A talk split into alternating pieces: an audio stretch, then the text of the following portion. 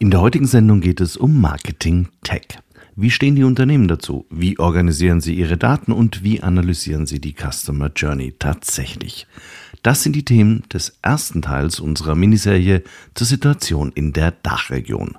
Basis ist der druckfrische Marketing Tech Monitor 2023.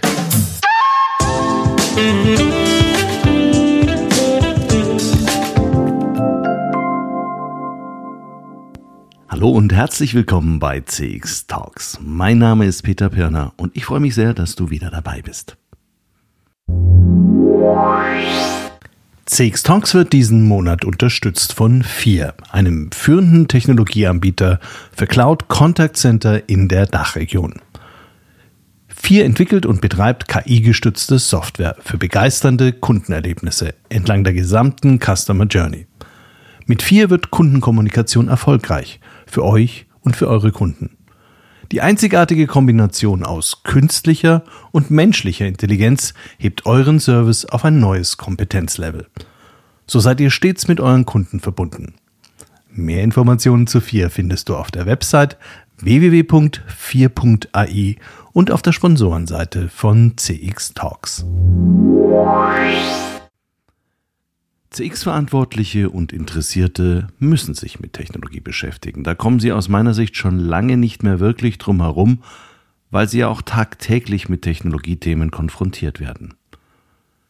Zunächst waren vor allem die Anbieter von Befragungs- oder Voice of the Customer Software die lautstarken Propagandisten für die Customer Experience Themen in der Welt. Seit Customer Experience Management aber ein wirklich hippes Thema in Management und Marketing geworden ist, weist heute fast jede anständige Software, die etwas auf sich hält, in ihrem Marketing auf die revolutionären Möglichkeiten hin, die Kundenerfahrung durch Feature X oder Y in völlig neue Dimensionen zu beamen. Das ist einerseits gut so, denn Technologie ist eine wichtige Basis für moderne Erlebniswelten von Kunden. Der Nachteil dabei ist, dass Technologie einen aber auch massiv verwirren kann. Wenn die Befragungssoftware zur Customer Data Plattform werden will, dann muss ich das einordnen können. Wenn sich Contact Center Lösungen zu KI-gestützten Conversational Bot Systemen entwickeln, geht es auch darum zu verstehen, was tatsächlich unter welchen Voraussetzungen wann in meinem Unternehmen schon geht und was doch eher ein visionäres Marketingversprechen für die anderen ist. Technologie mit unmittelbar großer Wirkung auf die Kunden-Touchpoints gibt es vor allem in den Funktionsbereichen Sales, Customer Service und Marketing. Technologisch greifen diese Systeme sinnvollerweise ineinander. Trotzdem gibt es spezielle Vertriebssoftware, Contact Center Software und Marketing Tech als eigenständige Kategorie. In zwei Folgen wollen wir uns intensiver mit dem konkreten Einsatz von Marketing Tech in der Dachregion beschäftigen. Grundlage ist der gerade in einer neuen Welle herausgekommene Marketing Tech Monitor, der wie nur wenige Studien den Technologiedschungel sehr systematisch schlichtet und aufgrund von Experteninterviews die tatsächliche Relevanz einzelner Themen und Technologien in der Dachregion einordnet. Zu Gast in der Sendung habe ich einen der Macher des Marketing Tech Monitors. Ralf Strauß ist nach einer langjährigen erfolgreichen Konzernkarriere bei SAP und Volkswagen nicht nur Managing Partner der Marketing Tech Lab GmbH, der Customer Excellence GmbH und der CMO Academy. Bis 2023 war er auch Präsident des Deutschen Marketingverbands. Außerdem ist er Chairman der CMO und der Digital CMO Community sowie Präsident der European Marketing Confederation EMC. Ich bin ein großer Fan seiner blitzgescheiten, pointierten Beiträge, die auch bei Nicht-Technologen andocken. Und ich bin sehr glücklich und stolz, dass er sich für CX Talks wieder die Zeit genommen hat. Viel Spaß beim ersten Teil unserer Miniserie zur Marketing-Tech-Situation in Dach. Es gibt jede Menge zu lernen.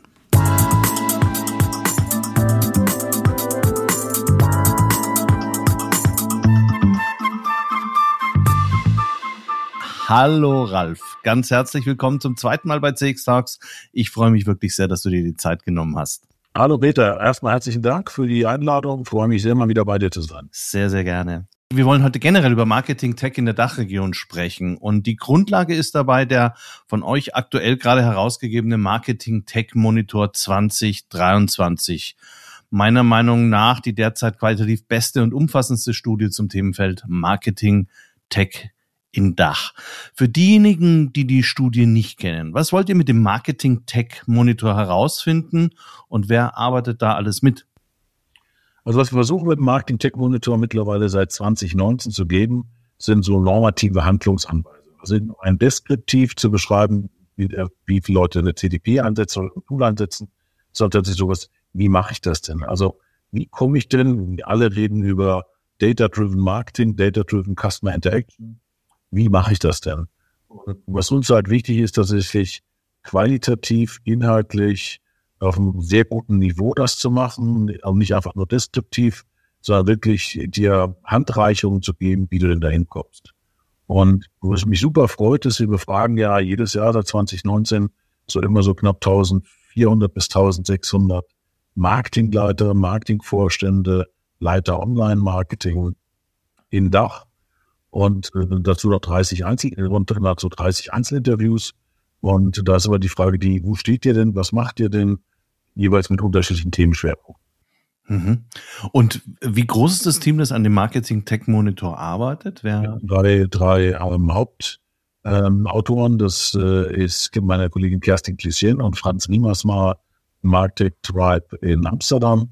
Wir haben, glaube ich, sechs, sieben, acht Kolleginnen und Kollegen, die halt immer einzelne Inhalte beisteuern.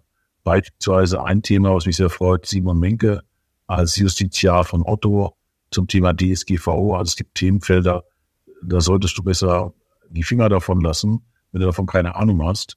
Deswegen brauchst du halt dann Experten in den einzelnen, in den einzelnen Teilthemen. Marketing Tech ist ja, wenn man sich einfach machen möchte, erstmal Technologie im Dienste des Marketings. Hm, alles und nichts. Ne? Das ist, wenn man es sich genau aber anschaut, und ich habe das gelernt aus eurem Marketing Tech Monitor, ein Riesengebiet mit ganz, ganz vielen unterschiedlichen Facetten. Und außerdem ist es eigentlich auch ein sehr gutes Geschäft für die Anbieter, die in diesem Feld unterwegs sind. Äh, wie groß ist deiner Meinung nach oder nach euren äh, Recherchen der Markt für Marketing Tech in der Dachregion in etwa? Aber was wir sehen aus den, aus den Analysen über die letzten Jahre, dass in, in Dach, dass du rund ein Volumen hast, oder wenn man es mal so in Software-License übersetzen würde, von irgendwas sechs bis sieben Milliarden. Und ähm, der wächst immer noch. Ähm, ist mal mit 25, 26 Prozent pro Jahr gewachsen, jetzt ein bisschen zurückgehend, so auf 18, 19 Prozent rund. Und wir erwarten, dass so 20, 25 so langsam mal ein Plateau kommt, wo das Wachstum dann irgendwann zu Ende geht und das eher, wenn wir auf dem Niveau sich dann stabilisiert. Und ähm, das Interessante ist bei dem ganzen Thema Marketing Tech, ist, ähm, auch selbst wenn du Rezessionsängsten geplagt bist oder tatsächlich wirtschaftlich nicht so richtig läuft, die wenigsten Unternehmen streichen diese Projekte raus. Meistens A, weil das ganze Thema, wie werden wir, wie digitalisieren wir, wie, wie nutzen wir Daten, eh eines der Top-Unternehmensziele ist. Und das zweite ist, muss man auch sagen, meistens sind diese Projekte noch eher länger laufen. Ne? Also selbst wenn jetzt mal ein halbes Jahr schwächere Konjunkturlage hast, sonst irgendwas, in seltensten Fällen werden diese Projekte gestrichen. Vor allem macht es keinen Sinn, ein bereits angelaufenes Projekt ähm, praktisch drin im laufenden Flug anzuhalten. Also wir sehen es langsam, dass einige ihre Projekte zurückstellen. Aber insgesamt zeigt sich dieser Markt unglaublich robust. In dem Marketing Tech Monitor habe ich eine Darstellung gefunden, die hat mir enorm gut gefallen, weil ich die so schlau fand, wo ihr die Bausteine, also wo das Themenfeld Marketing Tech mal ein bisschen differenzierter dargestellt habt. Und ihr habt da so fünf grobe Bausteine mit Unterbausteinen äh, äh, dargestellt. Könntest du zumindest mal diese Oberpunkte kurz beschreiben, weil dann kann man sich noch besser vorstellen, was alles drunter fällt und was eigentlich nicht mehr unter Marketing Tech fällt. Also wir, wir haben versucht, es gibt ja 11.000, 12.000 verschiedene Tools in jeder Höhe in diesem ganzen Marktsegment. Und äh, ich glaube, was wir auch bei Unternehmen immer sehen und wenn wir in Workshops sind und Projekten, ist, äh, du siehst halt den Wald von lauter Baum nicht mehr. Das ist einfach unglaublich. Das Problem ist auch diese ganzen Anwendungen, die es da gibt, die morphen ja auch. Ne?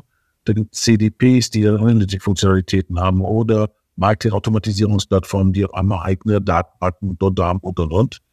Und du musst ja irgendwann mal versuchen, so ein bisschen Orientierung zu geben und das war irgendwie ein kleines bisschen Struktur in diesen Bildnutz reinzubringen. Deswegen haben wir gesagt, lass uns das doch ganz grob nach drei verschiedenen, drei oder vier verschiedenen ähm, ähm, Clustern zusammenpacken. Das eine ist alles, was so Data Management angeht, also hier so Grundlagen schaffen, darauf aufbauen, so ein Analytic Layer, so im Sinne von, jetzt hast du alle Daten gesammelt, was mache ich denn jetzt damit? Ob das nur ein Dashboard sind oder, was weiß ich nicht, Marketing Mix Modeling. Und dann darauf aufsetzend letztendlich das ganze Thema, was es schon auch seit vielen Jahren gibt, Marketing Resource Management, also alles, was Planung und Steuerung angeht, Budgets, KPIs, Dashboards, Aktivitäten, Monitor und sowas. Und dann über eine Orchestration, das gesamte Omnikanalmanagement als letzten Baustein. Das heißt, dass man irgendwie mal so ein bisschen Struktur reinbekommt. Worüber reden wir denn jetzt? Reden wir jetzt über ein Datenthema oder reden wir jetzt über ein Plan- einfach da auch so ein bisschen, wie ich es gerade eben schon gesagt habe, Struktur und Orientierung zu. Du hast ja schon gesagt, dass Marketing-Tech-Strategie äh, in der Regel was eher langfristiges ist. Und das liegt auch daran, dass man da ja nicht unerheblich investieren muss, damit man dann an den bestimmten Stellen den Output hat, den man gerne hätte.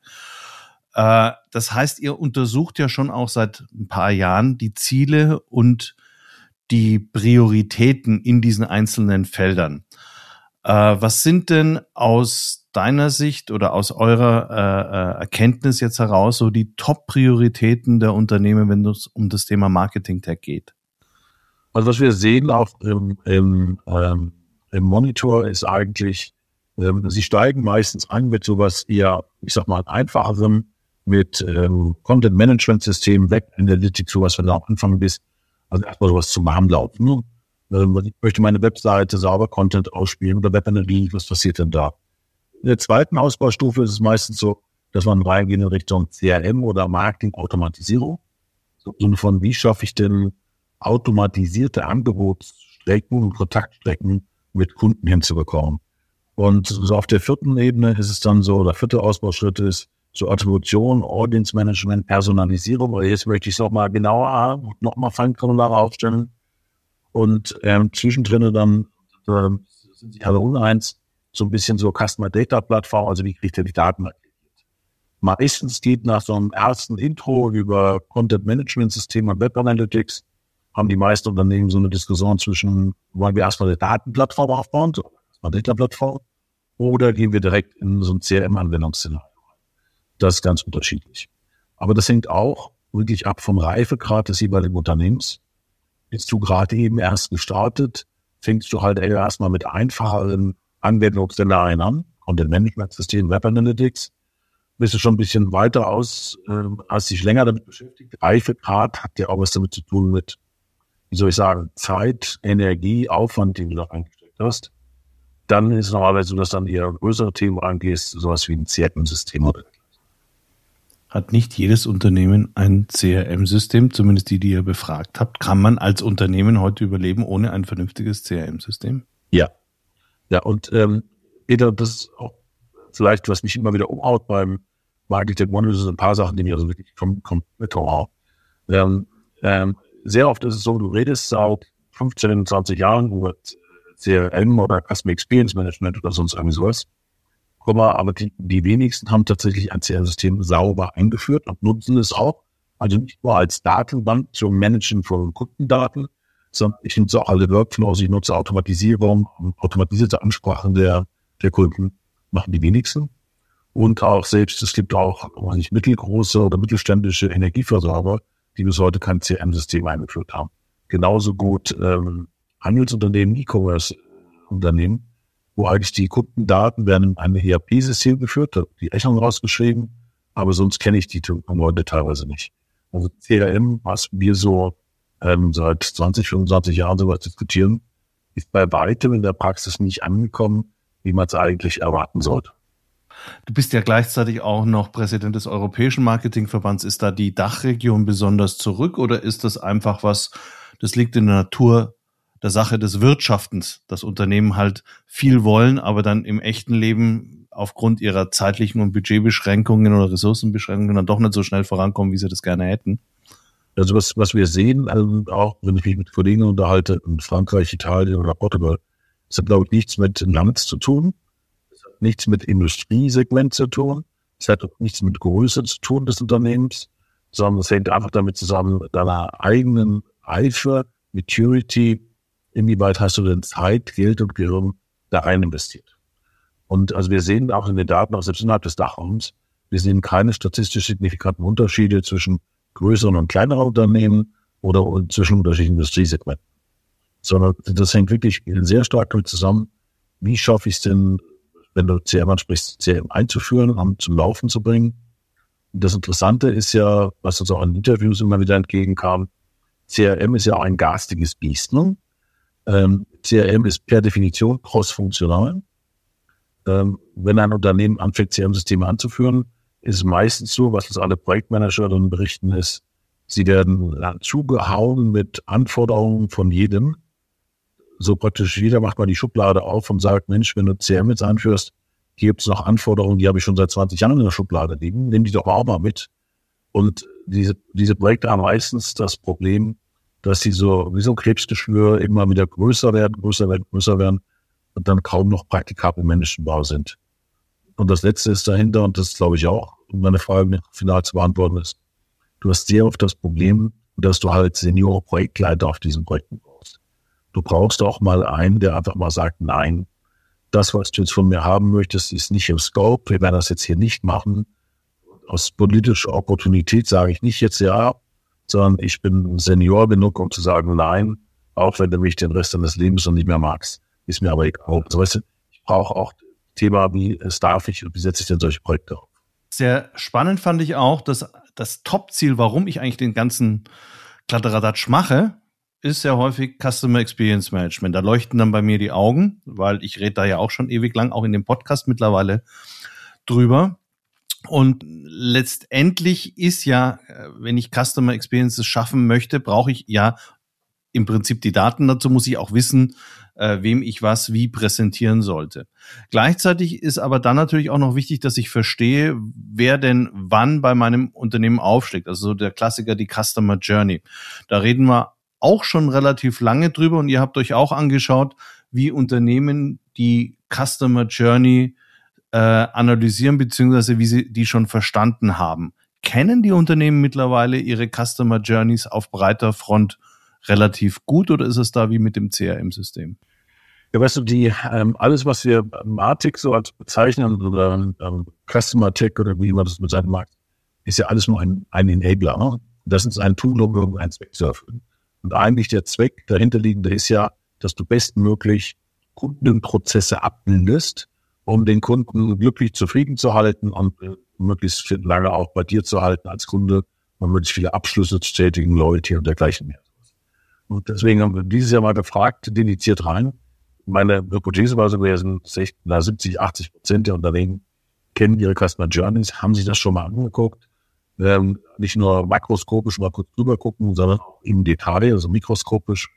Und ähm, das Ergebnis war das zweite, was mich umgehauen hat. Nur acht Prozent haben gesagt, ja, wir kennen das wirklich im Detail.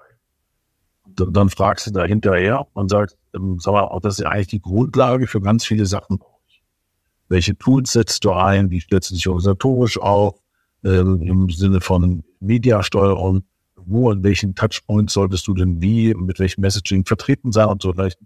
Also ist ja eigentlich so, meine Mutter hätte gesagt, Junge, mach mal deine Hausaufgaben. Und ähm, nur acht Prozent haben es tatsächlich gemacht. Und was aus den Interviews noch rausgekommen ist, haben wir drei Einzelinterviews geführt, ist so, das ist halt unglaublich fein ziseliert. Ne? Das heißt, du hast nicht 24 verschiedene Touchpoints und du musst alle Daten aufnehmen, du machst noch ein Survey und versuchst alles mal zusammenzutragen. Das ist halt das ist ganz viel klein, klein, klein. Das scheuen die meisten. Das ist doch mit relativ viel Arbeit, Aufwand verbunden. Und ich kann dir jetzt halt nicht automatisch direkt sagen, was ist denn jetzt der Benefit daraus, was ändert sich denn jetzt? Ne? Was hast du jetzt daraus gelernt? Und äh, deswegen wird es oft nicht gemacht, weil du halt wirklich äh, ganz viele Datenpunkte hast, ganz viele Informationen, die du irgendwie übereinander legen musst und ganz viel klein, klein, klein dabei hast. Wenn du jetzt ein Unternehmen berätst, was würdest du sagen, was ist, was wäre jetzt deine Mindestanforderung? Weil es ist ja relativ unstrittig, dass ich zumindest eine grobe Vorstellung meiner Customer Journey haben muss und auch die wichtigsten Touchpoints, die sollte ich schon im Prinzip auf dem Radar haben und auch parallel über Abteilungen hinweg im Radar haben. Ich glaube, das, das, das Wichtige ist, du sagst auf dem Radar haben. Radar haben heißt, ähm, nur wir fragen nur den Vertrieb, also so eine Inside-Out-Perspektive, oder schauen wir dass sich Outside-In. Und die meisten machen halt nur Inside-Out. Deswegen eine große Empfehlung ist, lassen doch mal Outside-In wirklich mal alle Daten zusammendrehen, die es in den Touchpoints gibt. Das ist mühevoll, das ist klein, klein, klein Arbeit, das ist kaum in Excel oder ViroBoard sowas irgendwie abzubilden. Dann brauchst du meistens dedizierte Tools auch dazu. Nur äh, mach einmal den Aufwand und die, mach dir einmal die Mühe. Ähm, das kostet drei, vier Wochen sowas, dann hast du vielleicht mal einen guten ersten Stand, da durchzugehen. Und da kannst du es noch weiter wachsen lassen. Auch dass du mal ein Gefühl dafür bekommst, was passiert denn tatsächlich da draußen. Und nicht das, was so inside out, was du glaubst, was da passieren sollte aus deiner Erfahrung heraus, man unterscheidet ja zwischen den Owned, Managed und den Earned Touchpoints. Wenn ich jetzt die Outside-In-Perspektive einnehme, dann kommen ja alle drei zum Tragen und nicht nur die Managed. Ja. Ähm, wie wichtig sind die Earned Touchpoints wirklich? Hast du da ein Gefühl dafür? Du schaust ja aus der Sicht des Kunden dann da drauf, ne? Ob die nur earned sind oder selbst managed sind oder sonst irgendwas, ist eigentlich egal. Das Einzige, was halt haben muss, ist, lass uns doch mal ganz platt, ohne viel, muss man auch sagen, Theorie, alle Datenpunkte einmal zusammentragen, über alle Touchpoints weg. Ob die nur selber gehören oder anderen gehören, ist wirklich jetzt mal egal, sondern ich schaue mal unvoreingenommen auf diese Welt und schaue mir an, was da tatsächlich draußen in der Realität passiert. Und das glaube ich, bitte, bevor ich anfange, mir über welche blöden Tools zu machen. Ähm, sondern das ist praktisch so, dass so, ne, der Schwanzwedel mit dem Hund. Und sonst fange ich an, irgendwelche lustigen Tools auszuwählen, was ich mag, Automatisierungstools, CM-Tools, sowas. Aber die Grundlage letztlich, das Objekt der Beschreibung, das ich eigentlich brauche, die Customer Journey kenne ich heute auch noch. Wenn wir mal ein Stück weggehen von der Customer Journey und uns nochmal genauer beschäftigen mit dem Thema der Daten. Also ich unterstelle jetzt mal, ich habe kenne entweder meine Customer Journey oder ich kenne sie halt nicht so genau, aber in jedem Fall brauche ich aktuelle und valide Daten und die müssen auch professionell gemanagt werden. Wie weit ist es bei euch ja auch so die, der Basislayer des Marketing-Tags? Wie weit sind Unternehmen denn im prof wirklich professionellen Datenmanagement heute angekommen? Wir haben Sie mal gefragt, ähm, inwieweit habt ihr denn eine eigene Datenstrategie? Ne? Also, dass man sagt, welche Daten habe ich denn zur Verfügung? Personalisierte Daten, äh, nicht personalisierte Daten, ähm, Tracking-Daten, Cookie-Daten, was auch immer. Ähm, hast du denn mal eine Dateninventur gemacht? Hast du eine alte Datenstrategie mal für dich formuliert, dass du sagst, ah, welche Daten habe ich denn heute und morgen und wie möchte ich denn diese Daten aktivieren? Dann landest du halt auch, leider Gottes wieder abermals erschreckend, bei nur so 20, 25 Prozent der Unternehmen, ähm, weil die meisten sagen, ja, wir müssen aber ein bisschen Daten sammeln, aber wir wissen nicht ganz genau, wie wir es machen sollen. Denn wir haben ein Beispiel, ein Konsumgüterhersteller, der jetzt die CDP an die Webseite angeschlossen hat, alle Events letztendlich auf der Webseite auch mitgetrackt. Nur der hat praktisch jedes getrackt, egal, wo ein Kunde hingegangen ist, das war einfach übertrackt. Ne? Du bist ersoffen im, im Datenfluss und nach Ende des Tages dann festzustellen, ähm, eigentlich wie das bei PowerPoint, das war dann das bei Daten. Ähm, du hast so viele Daten, du weißt nicht, was du damit machen sollst. Was ich eigentlich brauche, also erstmal eine Datenstrategie, was, welche Daten hast du, möchtest du haben, brauchst du, wie möchtest du die aktivieren? Und das zweite ist tatsächlich dann um so einer, wir haben es dann beschrieben als Unified Data Infrastructure umzusetzen, zu sagen, welche Art von Tools brauche ich denn? Sowohl zum Datenabgleich, zum Datenmerchant, so ähm, ETL-Tools ähm, oder eine, eine Customer Data Plattform oder reicht mir Data Warehouse oder reicht eine Access-Datenbank, was auch immer. Ähm, die Tools sind alle da meistens fehlt so der konzeptionelle inhaltliche Überbau. Das glaube ich mehr das Problem. Ich komme ja immer selber in Schleudern, wenn ich diese ganzen unterschiedlichen Tool-Bezeichnungen höre und ich das Gefühl habe, die machen alle dasselbe. Äh, darf ich dich, wenn ich dich jetzt schon im Interview habe, fragen, was welche Bausteine an, an wirklich unterschiedlichen Tools braucht man für eine Unified Data Structure und welche Rolle spielen da diese Customer Data Platforms, also die CDPs, die du auch schon ein paar Mal erwähnt hast, dabei? Also ich muss mir halt so eine Dateninfrastruktur, ich muss mir halt einmal irgendwann mal Gedanken machen, muss man sagen, wo sollen denn alle Daten zusammenlaufen? Ne? Also welche Daten habe ich denn? Thema Datenstrategie verdienen und wie möchte ich sie denn speichern? Ähm, und da gibt es ja, wie gesagt, personalisierte Daten, da habe ich vielleicht Data Warehouse und drunter kämen. Und ich habe ähm, anonymisierte Daten, die ich dann möglicherweise in der, der Data Management Plattform abspeichere oder in der CDP abspeichere. Sowas. Ich habe unterschiedliche Tools, die mir unterschiedliche äh, Daten zuführen, beziehungsweise unterschiedliche Speicherorte auch repräsentieren. Und eine Customer Data Plattform ist eigentlich, wenn man es aber bildlich übersetzt, nichts anderes als, als eine Bridge, eine Brücke, personalisierten und anonymisierten Daten. Das heißt, ich habe einen Data Builder, der surft die ganze Zeit lustig auf meiner, meiner Webseite herum. Ich track ihn, track ihn, track ihn, aber ich kenne mich ja noch nicht. Dann irgendwann mal gibt es irgendwo ein, ein Gewinnspiel, wo ich sage, wenn du jetzt hier dich daran beteiligst, dann äh, gibst du dir deine E-Mail-Adresse, dann schicken wir dir Prospekt zu oder was anderes. Dem Augenblick, wo ich den Key Identifier habe, mache ich halt das sogenannte Matching. Das heißt, ich weiß dann, dass alle Interaktionen, die die letzten fünf Tage gelaufen sind, einem Peter Pirner zuzuordnen sind. Key Identifier ist die E-Mail-Adresse und zack, ich kann nicht zuordnen, kann ich mal erstmal Data-Plattform, dann bildlich gesprochen in Data Warehouse jedenfalls zurückschreiben. Und ich habe Attribute an dir als, als Person dranhängen. Das ist es eigentlich im Kern. Aber auch da, bei Data Plattform gibt es halt wieder ganz unterschiedliche. Da gibt es die äh, sogenannten rein Data Plattforms, also die sich nur um das Thema Datenmanagement kümmern. Dann gibt es Plattformen, die weitere Ausbaustufen haben, so Richtung Analytics, kleine, grobe, rudimentäre Analytics-Funktionalitäten. Andere gehen mehr in Richtung Activation, das ist Omni-Channel Management, also direkt den Newsletter aus anzustoßen, sowas. Das gibt's auch ganz unterschiedliche.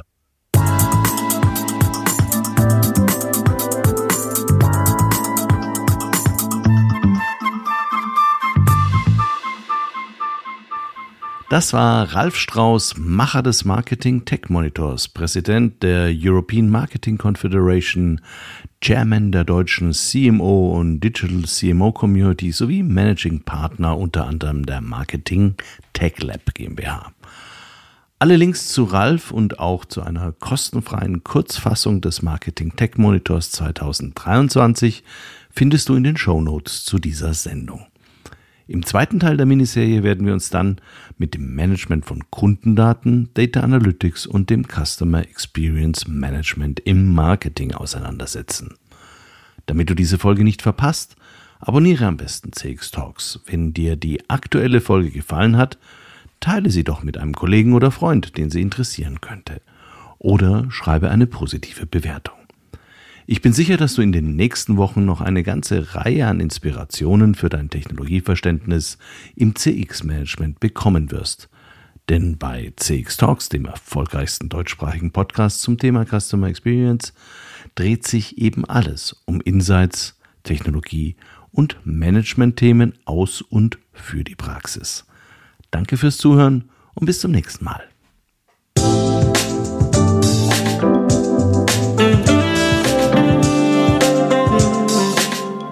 Das war CX Talks, der erfolgreichste deutschsprachige Podcast für Customer Experience Management.